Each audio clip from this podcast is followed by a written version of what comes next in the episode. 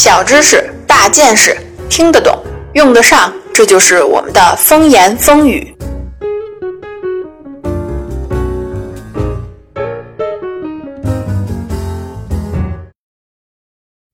大家好，欢迎收听风言风语。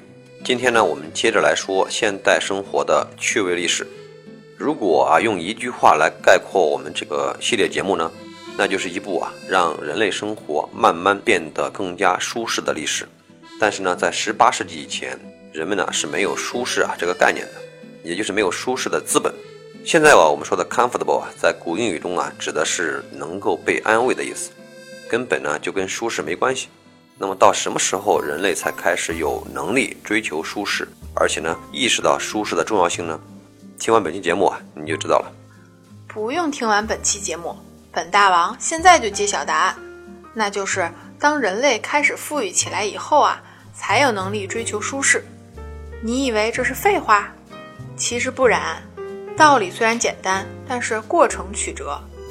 有钱就一定舒服吗？那可未必。十八世纪以前呀，大多数人基本上还都是看天吃饭的，不管是种地还是养牛。能不能填饱肚子，得看老天爷的脸色。就算发点小财，那也是极为有限的，因为有一道难以逾越的自然鸿沟就横在那里。全世界农民都懂得一个道理，那就是土地也需要休息。理论上呢，同一块地啊，种几年就得歇一段时间，才能保持土壤的肥沃。可是人的肚子不能闲着，天天都要吃饭，于是啊，只好把土地划分开。轮流耕种，在英国的大部分农田里，每年至少有三分之一的土地是必须闲置的，这就造成了一个后果：不仅人的粮食短缺，就连牲口的饲料也没法保证。因此上，每年秋天，农场主啊都会宰杀大量的牲畜，反正不杀也熬不过冬天，还不如拿来当食物。但是真的心疼啊，年年如此，到什么时候才能实现小康呢？这种情况一直持续到他们发现无精和红花草为止。无精啊，就是咱们常吃的疙瘩头，也有人管它叫撇兰。红花草又名紫云英，这两种东西种下去啊，情况可就完全不一样了。用咱们现代的科学解释，这两种作物会向土壤中输送氮元素，使土壤快速恢复活力，同时呢，又能产生大量的过冬饲料，从此啊，耕地的利用率更高了。秋天也不用杀牲口了，有吃有喝，越养越多。英国农业终于走进了一个良性循环。这里啊，我又不得不吐槽一下英国人了。虽然呢航海很行，但是啊种地还真不灵。就拿这种耕种技术来说吧，人家荷兰人呢比他们早几百年呢就知道了。反正啊不管怎么样吧，英国的农业呢和畜牧业啊算是迎来了黄金时期。听过咱们啊之前几期节目的朋友们肯定还记得。历史上啊，革命性的新发现从来都不是单点开花的。某一项技术一旦找到了突破口，随之而来的啊，就是整个社会多个领域的全方位爆发和提升。比如这次农业进步，很快啊就催生了机械播种机，也让啊牲畜的人工培育成为热门。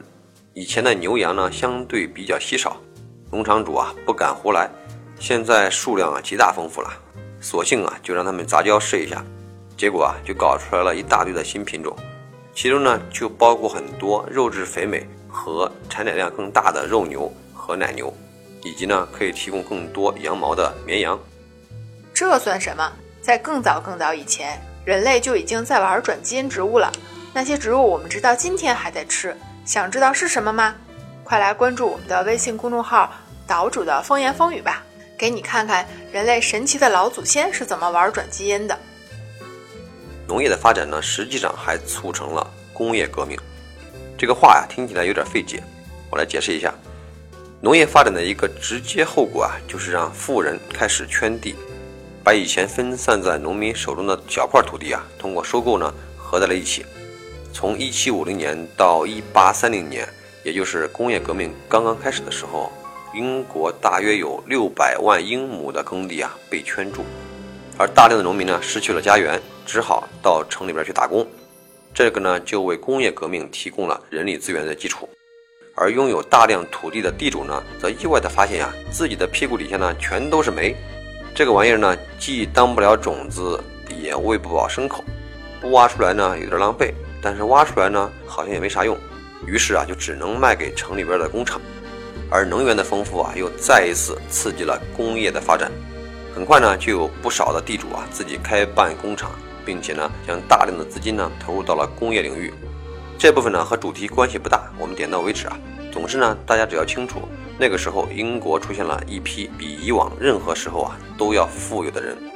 我明白了，就是这些人开始追求舒适生活，并且改变了家的样子。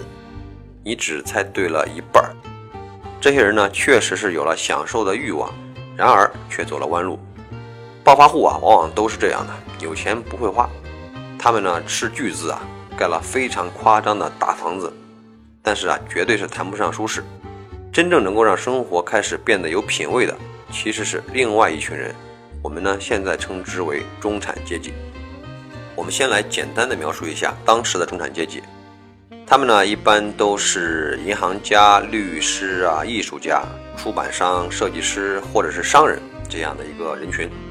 他们呢，并没有特别的富有，但是呢，他们已经可以基于自己的专业能力和技能呢，变得衣食无忧。这样呢，就使得他们呢更加的自信。很多人呢口若悬河的在英国的咖啡馆里边畅谈着自己的工作和理想。这些当年的中产阶级呢，不仅服务土豪，相互之间呢也经常跨界合作。可以说啊，这些人呢才是创造现代世界的核心力量。中产阶级的崛起呢，带动了人们的物质需求。大批在城里边拥有住房的人，首先就是要添置家具。包括什么地毯啦、镜子啦、窗帘啊、刺绣等等这些，这些东西呢，在一七五零年以前呢，还是非常稀罕的东西。现在呢，一下子就飞入了寻常百姓家。然而，仅仅有购买力还不够，舒适生活的逐渐形成呢，还需要有技术和原材料的革新。当时英国人制造家具基本上啊，只使用一种木料——栎木。这种木材很硬，好处呢是经久耐用。坏处啊是坐着躺着都不舒服，而且很难加工成优美的造型，所以啊一般被用来制作一些又大又笨重的家具。随着英国海军的发展以及全球贸易往来，英国人终于有机会接触到全世界的各种木材，其中最宝贵的是来自加勒比海地区的红木，光泽好，防翘曲，可以随意雕琢成各种精美的形状，而且呢同样很坚固。这就使得英国的家具忽然之间从傻大笨粗变成了雕塑艺术。这还不算完，好东西啊有的是。很快，他们又发现了虫胶，这是一种来自印度紫胶虫的分泌物，可以使清漆变得无毒无味，光泽更好，高度耐摩擦，而且长久不褪色。这种虫胶啊，即使在潮湿的环境里也不沾灰尘，几分钟就能干。一直到今天，它还被广泛的应用在我们的日常生活中，比如保龄球馆的球道上。有了这么好的原料呢，再配上相应的批量加工的技术，英国人终于用上了漂亮的家具。而舒适这一词啊，也第一次具有了实在的意义。当时最负盛名的家具设计师啊，也就是享有欧洲家具之父美称的齐彭戴尔，他呢就是这一领域的先驱。一直到现在，还有一种风格的家具啊，以他的名字在命名。现在呢，谁家里边要是有一件奇峰戴尔式的家具啊，还甭说是他亲手制作的，只要是那个时代的产品，都已经价值连城。举个例子啊，在2007年，一张奇鹏戴尔样式的红木桌子，在苏富比的拍卖会上拍出了330万美元的高价。为什么会这么贵呢？除了奇鹏戴尔的名气以外啊。还和一种已经绝迹的木材有关，就是刚才兔大王提到的来自加勒比海地区的红木，叫做桃花心木，产地呢就是今天的海地和多米尼加共和国交界处的一座小岛。据说啊，这种红木的华丽程度和可塑性啊都是无与伦比。可惜啊，现在已经没有了。它的命运呢，跟上一期讲的鲸鱼一样，本来数量就稀少，再加上人类的所求无度。五十年不到啊，就全部用完了。此外啊，还有一件非常有趣的事情呢，值得一说。那个时代呢，家里边的椅子呀，都是靠墙摆放的，乍一看呢，就跟医院过道一样。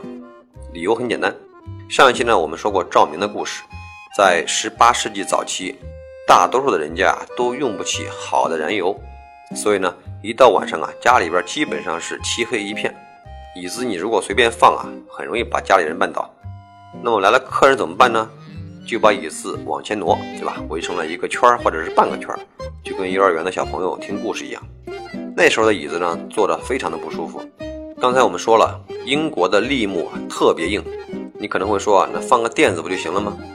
话是没错，可是当时的英国啊，还真的连个垫子啊都做不好。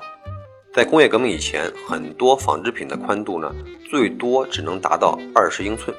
你想要做一个大号的垫子啊，在那上面肯定全都是接的缝，要多难看就有多难看。直到一七三三年的时候啊，有人发明了飞梭之后，生产三英尺宽的纺织品呢，才成为可能。飞梭一出现呢，可就不是弄一个坐垫那么简单了。从此之后啊，什么地毯呐、壁纸啊，全都来了，还有沙发。我们现在比较熟悉的摆设啊，终于开始陆陆续续的出现。你看一看啊，要想过上真正舒服的日子呀，是多么不容易，经历了这么久的漫长岁月。所以呢，我们再来总结一下兔大王的谬论吧，并不是人有了钱之后才开始追求舒适。而是在面对机遇时啊，表现出来的创造力，让舒适生活成为现实。好了，本期节目就到这里，我们下期再见。